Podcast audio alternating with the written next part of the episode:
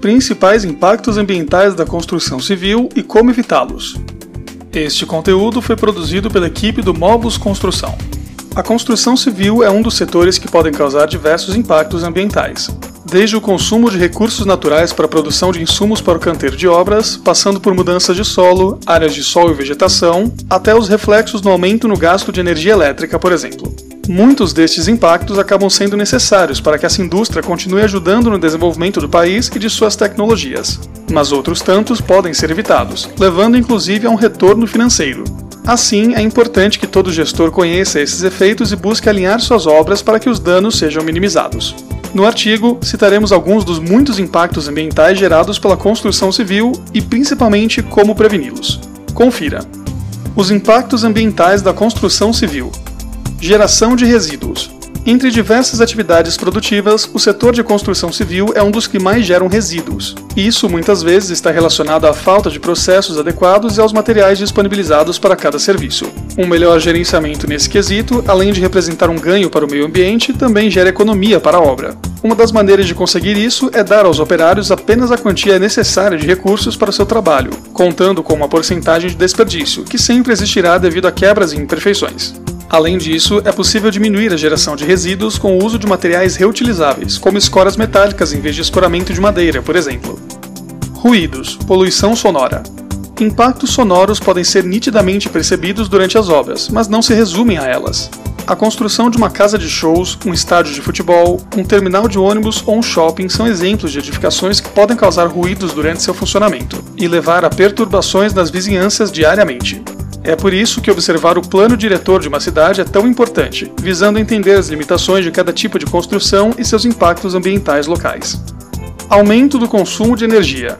De forma isolada, uma única edificação não parece fazer diferença no consumo de energia de um município. Mas, se pensarmos em todo um novo bairro ou na evolução de uma cidade durante os anos, podemos perceber que esse gasto aumenta consideravelmente com a chegada de novas edificações.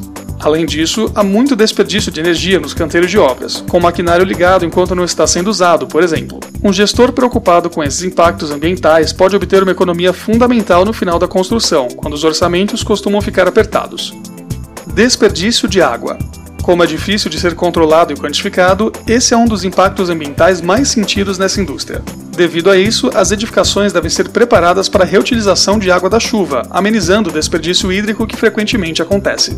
Antes mesmo das obras ficarem prontas, é comum que haja um grande uso de água para diversos serviços, como a limpeza do canteiro, que comumente tem muita poeira e sujeira, e até para o cuidado com a saúde dos trabalhadores. Mudanças em depósitos hídricos naturais. O gasto hídrico também pode ser notado em obras hidráulicas que não foram bem executadas e em tubulações que apresentam problemas. Como os canos estão sempre embutidos em alvenaria ou escondidos em mochetas, alguns vazamentos só são percebidos pelo aumento na conta de água ou por complicações que podem demorar a aparecer. Além disso, dependendo da localização da obra, ela pode ser responsável por afetar os lençóis aquáticos ou até a impermeabilização do solo. É importante que esses lugares sejam muito bem avaliados e que os impactos ambientais sejam os menores possíveis, já que essas intervenções podem levar a desastres. Poluição. A construção civil pode ser responsável pelo crescimento da poluição quando as leis e normas não são respeitadas e as edificações são feitas sem o cuidado necessário com o meio ambiente.